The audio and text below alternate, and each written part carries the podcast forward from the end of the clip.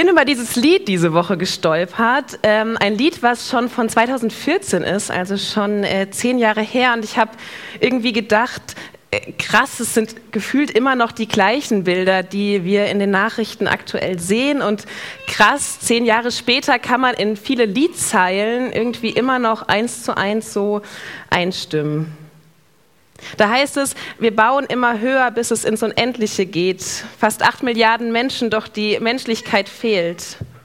Von hier oben macht das alles gar nichts mehr aus. Von hier sieht man keine Grenzen und die Farbe der Haut. Und das ist was, was mich diese Woche und ich glaube viele andere Menschen auch beschäftigt hat. Es wird aktuell über Menschen gesprochen, die nicht mehr hier sein sollen, von Zurückweisungen in Heimatländer, von dem Wort Remigration. Remigration wurde jetzt zum Unwort des Jahres gewählt und wie ich finde, zu Recht zu einem Unwort des Jahres. Wo ist die Menschlichkeit? fragen Andreas Burani und Sido in ihrem Lied. Und ganz ehrlich, ich frage es mich auch so oft, wo ist die Menschlichkeit, wenn Personengruppen ausgegrenzt werden, unterdrückt werden? Wo ist die Menschlichkeit, wenn manche Länder sich an anderen Bereichen, äh, an anderen bereichern und wir ähm, hier im Westen reich sind und andere hungern müssen? Wo ist die Menschlichkeit, wenn das eine Land gegen das andere in den Krieg zieht? Wo ist die Menschlichkeit, wenn Menschen auf der Straße aktuell erfrieren und andere im Mittelmeer ertrinken? Mir wird manchmal so ganz anders, wenn ich die Nachrichten schaue. Hass, Ungerechtigkeit, Unmenschlichkeit.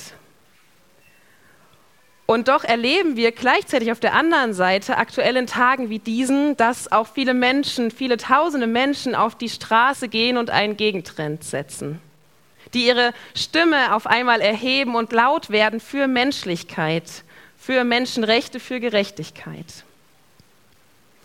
Und trotzdem bleibt diese Frage wie so ein Elefant im Raum, warum fällt es uns manchmal so schwer mit dieser Menschlichkeit, mit der Nächstenliebe?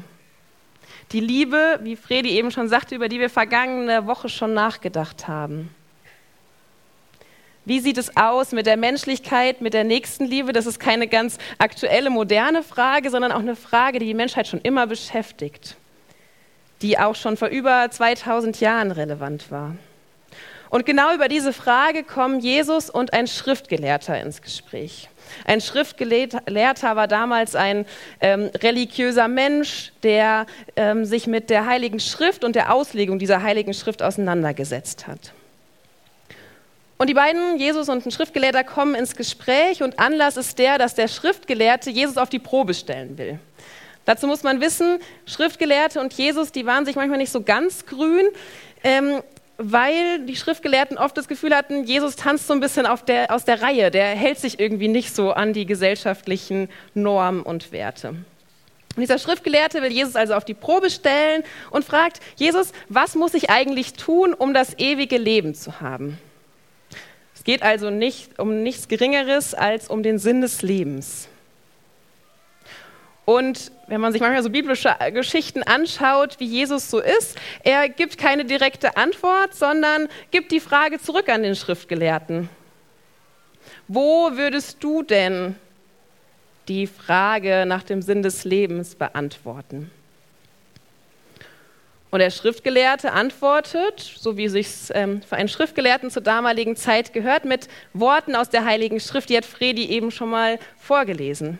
Er sagt, naja, im Doppelgebot der Liebe. Da sehe ich den Sinn. Liebe Gott von ganzem Herzen und deinen Mitmenschen wie dich selbst. Jesus sagt, ja, so ist es. Dann halte dich doch daran. Und trotzdem gibt dieser Mann, dieser Schriftgelehrte, sich damit nicht zufrieden und bohrt weiter nach, ja, aber wer ist denn mein Mitmensch? Wer ist denn der Nächste? Und daraufhin erzählt Jesus eine Geschichte. Eine Geschichte, die wahrscheinlich viele von uns schon x-mal gehört haben, und zwar die Geschichte vom barmherzigen Samariter. Mir ging es so, ich habe die irgendwie von klein auf irgendwie erzählt bekommen. Im Kindergarten haben wir die gehört, im Kindergottesdienst, in der Schule, im Religionsunterricht, vielleicht im Konfirmationsunterricht und auch in ganz, ganz vielen Predigten wurde schon darüber gesprochen. So viel, dass ich mich gefragt habe, kann ich heute Morgen mich wirklich trauen, diese Geschichte hier nochmal zum Thema zu machen? Oder ist es nicht so, dass alle nach anderthalb Minuten schon abschalten? Wir machen heute Morgen mal den Test. Ähm, ich hoffe, ihr bleibt ein bisschen mehr als anderthalb Minuten dabei. Aber ich dachte mir, nur weil diese Geschichte schon so oft erzählt wurde, wäre es doch jetzt schade, wenn wir sie nicht mehr zum Thema machen. Weil ich glaube, dass da ganz viel Inhalt drin steckt, ganz viel Aktualität, ganz viele Sachen, die uns da begegnen. Und ich lese sie uns mal vor und ähm, ihr könnt hier vorne mal mitlesen. Ähm, und zwar steht die ähm, Geschichte des barmherzigen Samariters in Lukas 10, die Verse 29 bis 37. Aber der Schriftgelehrte wollte sich verteidigen. Deshalb sagte er zu Jesus, wer ist denn mein Mitmensch? Jesus erwiderte, ein Mann ging von Jerusalem nach Jericho. Unterwegs wurde er von Räubern überfallen. Sie plünderten ihn bis aufs Hemd aus und schlugen ihn zusammen. Dann machten sie sich davon und ließen ihn halbtot liegen. Nun kam zufällig ein Priester denselben Weg herab. Er sah den Verwundeten und ging vorbei. Genauso machte es ein Levit, als er zu der Stelle kam. Er sah den Verwundeten und ging vorbei. Aber dann kam ein Samariter dorthin der auf der Reise war. Als er den Verwundeten sah, hatte er Mitleid mit ihm. Er ging zu ihm hin, behandelte seine Wunden mit Öl und Wein und verband sie. Dann setzte er ihn auf sein eigenes Reittier, brachte ihn in ein Gasthaus und pflegte ihn. Am nächsten Morgen holte er zwei Silberstücke hervor, gab sie dem Wirt und sagte, pflege den Verwundeten. Wenn es mehr kostet, werde ich es dir geben, wenn ich wiederkomme. dann fragt Jesus wieder den Schriftgelehrten, was meinst du? Wer von den dreien ist dem Mann, der von den Räubern überfallen wurde, als Mitmensch begegnet? Der Schriftgelehrte antwortete, der, der Mitleid hatte und sich um ihn gekümmert hat. Da sagte Jesus zu ihm, dann geh und mach es ebenso. Was passiert hier? Ein Mann wird auf dem Weg von Jerusalem nach Jericho halb tot geprügelt und bleibt verletzt am Boden liegen. Irgendwann kommt ein Priester vorbei, er sieht den Verletzten und geht weiter. Als nächstes kommt ein Levit vorbei. Auch er gehört zum geistlichen Personal zur damaligen Zeit und auch er geht weiter. Wahrscheinlich würden hier Sido und Andreas Burani singen, fast acht Milliarden Menschen, doch die Menschlichkeit fehlt. Wo ist hier die Zivilcourage? Was ist denn hier eigentlich los?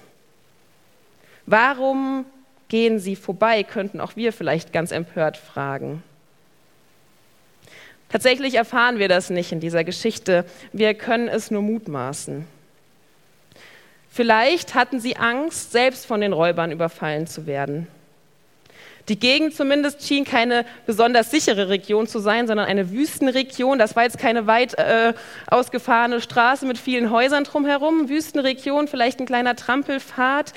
Weit und breit keine Menschenseele in Sicht. Und ich finde es einen sehr verständlichen Gedanken zu sagen, ich habe auch Angst, irgendwie überfallen zu werden. Vielleicht lege ich lieber einen Zahn zu und gehe weiter.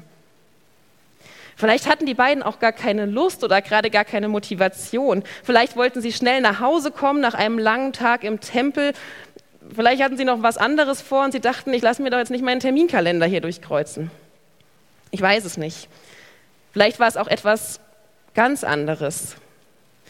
Eine Perspektive, die ich persönlich immer sehr spannend finde, die wir vielleicht ein bisschen bei dieser Geschichte manchmal vergessen, wenn es hier nur allgemein um die menschliche Angst ging oder um die Unlust weiterzugehen, äh, zu helfen, dann hätte Jesus in dieser Geschichte ja auch einen Handwerker oder einen Wirt nehmen können, die er dann hier auftreten lässt. Aber es werden ja bewusst zwei jüdische Personen genannt, zwei jüdische geistliche Personen. Warum? Ich glaube, ein Schwerpunkt, der hier nochmal an dieser Geschichte auch deutlich gemacht wird, ist eine religiöse Perspektive. Der Priester und der Levit als Tempelpersonal mussten sich an gewisse religiöse Vorschriften halten. Das war sozusagen ihr Job, ihre Berufung, ihr Lebensinhalt. Sie durften zum Beispiel gewisse Sachen nicht essen, sie durften nicht mit Blut in Berührung kommen und schon gar nicht mit halbtoten oder toten Menschen, weil das als unrein galt. Und das ist nicht nur was, was so eine Eventualität ist, sondern sie waren so sozialisiert, sich richtig und rein zu verhalten. Und vielleicht war das, das, was ihnen da im Weg stand, nicht nur die menschliche Angst oder irgendwie Überforderung in der Situation oder einfach keine Lust, sondern vielleicht stand ihnen in dieser, in dieser Situation ihre eigene Religiosität im Weg. Ich glaube schon, dass es auch ein Schwerpunkt ist, der bewusst mit in dieser Geschichte angesprochen wird. Und die dahinterliegende Frage, wo hindern Gesetzlichkeit und eine bestimmte Religiosität manchmal in gewissen Momenten daran, auf eine bestimmte Art und Weise zu handeln? Und ich meine, ich finde, so vorwerfen können wir es ihnen nicht so wirklich. Weil versucht euch da mal hineinzuversetzen. Was hätte das für einen Aufschrei gegeben, wenn ein Priester, ein heiliger Priester zur damaligen Zeit jetzt mit so einem Halbtoten auf der Schulter in Jericho einspaziert. Am Ende stirbt er ihm noch unterwegs. Und dann kommt der heilige Priester mit einem Toten auf der Schulter da hineinspaziert. Ein absolutes No-Go zur damaligen Zeit. Also vielleicht versuchen wir diese beiden Männer nicht allzu schnell zu verurteilen. Denn ich weiß nicht, wie leichtfertig sie wirklich vorbeigegangen sind. Vielleicht dachten sie wirklich in diesem Moment nach bestem Wissen und Gewissen zu handeln. Und wenn ich in mein Leben schaue und ganz ehrlich bin, dann habe ich das Gefühl, ich bin oft Priester oder Levit. Und vielleicht kannst du dich da auch einreihen. Ganz ehrlich, wie oft habe ich den Blick für meinen Nächsten nicht, weil ich manchmal keine Lust habe, weil es mir vielleicht zu viel ist. Weil ich denke, ich habe gerade keine Zeit, ich muss weiter. Ich hatte einen anstrengenden Tag. Außerdem bin ich mir auch unsicher, wie soll ich denn jetzt helfen, dass die Hilfe wirklich ankommt. Und vielleicht, das finde ich nochmal eine ganz spannende Frage, gibt es auch in deinem oder in meinem Leben Punkte, wo uns unsere eigene Religiosität, unsere eigene Gesetzlichkeit auch manchmal im Wege steht? Wo sind wir manchmal so auf uns und unsere Sachen fokussiert, dass wir die Not des anderen oder der anderen verpassen? Als Einzelpersonen, die hier sitzen, aber auch als Kirchen. Versteht mich nicht falsch, ich finde es ganz, ganz wichtig, schöne Gottesdienste zu gestalten, tolle Aktionen, viel Gemeinschaft zu haben. Ich finde es auch wichtig, über theologische Themen in christlichen Kreisen zu diskutieren. Und trotzdem frage ich mich manchmal, fehlt uns dadurch manchmal auch der Blick für etwas anderes? Wo hindern dich manchmal Dinge, Situationen oder auch Gedanken daran, dem anderen zum Nächsten zu werden? Wo hindern dich manchmal Dinge, Situationen, Gedanken daran, dem anderen zum Nächsten zu werden? Bei einem Menschen in dieser Geschichte scheint es hier anders zu sein. Da gibt es nämlich noch diesen dritten Mann, der auf einmal die Bühne betritt. Und es ist auch ganz spannend, wenn man diese Geschichte genau liest, merkt man, jetzt ist der Zeitpunkt gekommen, wo sich auch der Erzählstil ändert. Zuvor erzählt Jesus diese Geschichte recht kurz und knapp. Es geht so zack, zack, zack, zack, zack. Keine großen Ausschweifungen. Es wird nicht genau erklärt, woher die Räuber kamen, wie viele die waren, was mit dem Verletzten vorher war und so weiter. Aber als der dritte Mann die Bühne betritt, dann wird es auf einmal ausschweifend in dieser Erzählung. Es heißt hier, der Samaritaner sah ihn. Es ergriff ihn Mitleid. Er ging zu ihm hin, behandelte seine Wunden mit Öl und Wein, verband sie, setzte ihn auf seinen Esel, brachte ihn in ein Gasthaus und pflegte ihn. Viel genauer wird hier jetzt Schritt für Schritt erzählt, was hier passiert. Und ich glaube, dass es auch erzählerisch einen Kontrast darstellt zu den beiden Männern, die zuvor gehandelt haben. Dass hier eine Besonderheit jetzt deutlich gemacht wird. Denn es ist nicht nur so, dass jetzt endlich jemand dem Mann hilft, dem Verwundeten, sondern gerade für die Juden mag es so kurios und provozierend geklungen haben, was dann passiert. Ausgerechnet ein Samariter, wirklich ein Samariter, einer, der von der damalig jüdischen Gemeinde ein verachteter religiöser Außenseiter war, bleibt jetzt stehen und hilft. Vielleicht noch mal kurz zum Hintergrund. Ich habe es in meiner anderen Predigt auch schon mal kurz erwähnt. Samariter und Juden, die konnten so gar nicht miteinander. Da war eine Rivalität. Das, da konnte man sogar schon von Feindschaft reden. Die konnten einfach nicht miteinander gut zu tun haben. Und ausgerechnet dieser Mensch wird nun von Jesus hervorgehoben Und er ist derjenige, der dem Verwundeten hilft. Ausgerechnet er ist derjenige, der das zentrale Gebot, liebe Gott und deinen Nächsten wie dich selbst einhält und nicht nur einhält, sondern praktisch umsetzt.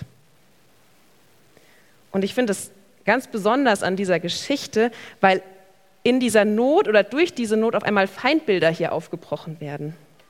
Weil die Nächstenliebe auf einmal gewohntes Verhalten und gewohnte Normen durchbricht. Und um es vielleicht für uns ein bisschen greifbarer zu machen, überleg dir mal eine Personengruppe, die du so richtig unsympathisch findest. Nicht nur so ein bisschen, sondern so richtig unsympathisch. Vielleicht hast du gerade eine Personengruppe im Kopf und genau von dieser Ecke, aus dieser Ecke, wo es dich so richtig ärgert, kommt jetzt die Hilfe. Und dann lies nochmal diese Geschichte. Ich glaube, dass sie so nochmal anders wirkt. Genau dieser Mann lässt seinen Alltag von der Not des Verletzten durchbrechen. Es heißt hier, er war eigentlich auf Reise unterwegs, aber er sieht ihn, bleibt stehen und im Gegensatz zu den anderen rührt sich etwas in ihm mittendrin. Jesus erzählt, dass er Mitleid fühlt. Mitleid fühlen, das ist nicht nur etwas, was im Kopf stattfindet, sondern mitten im Herzen.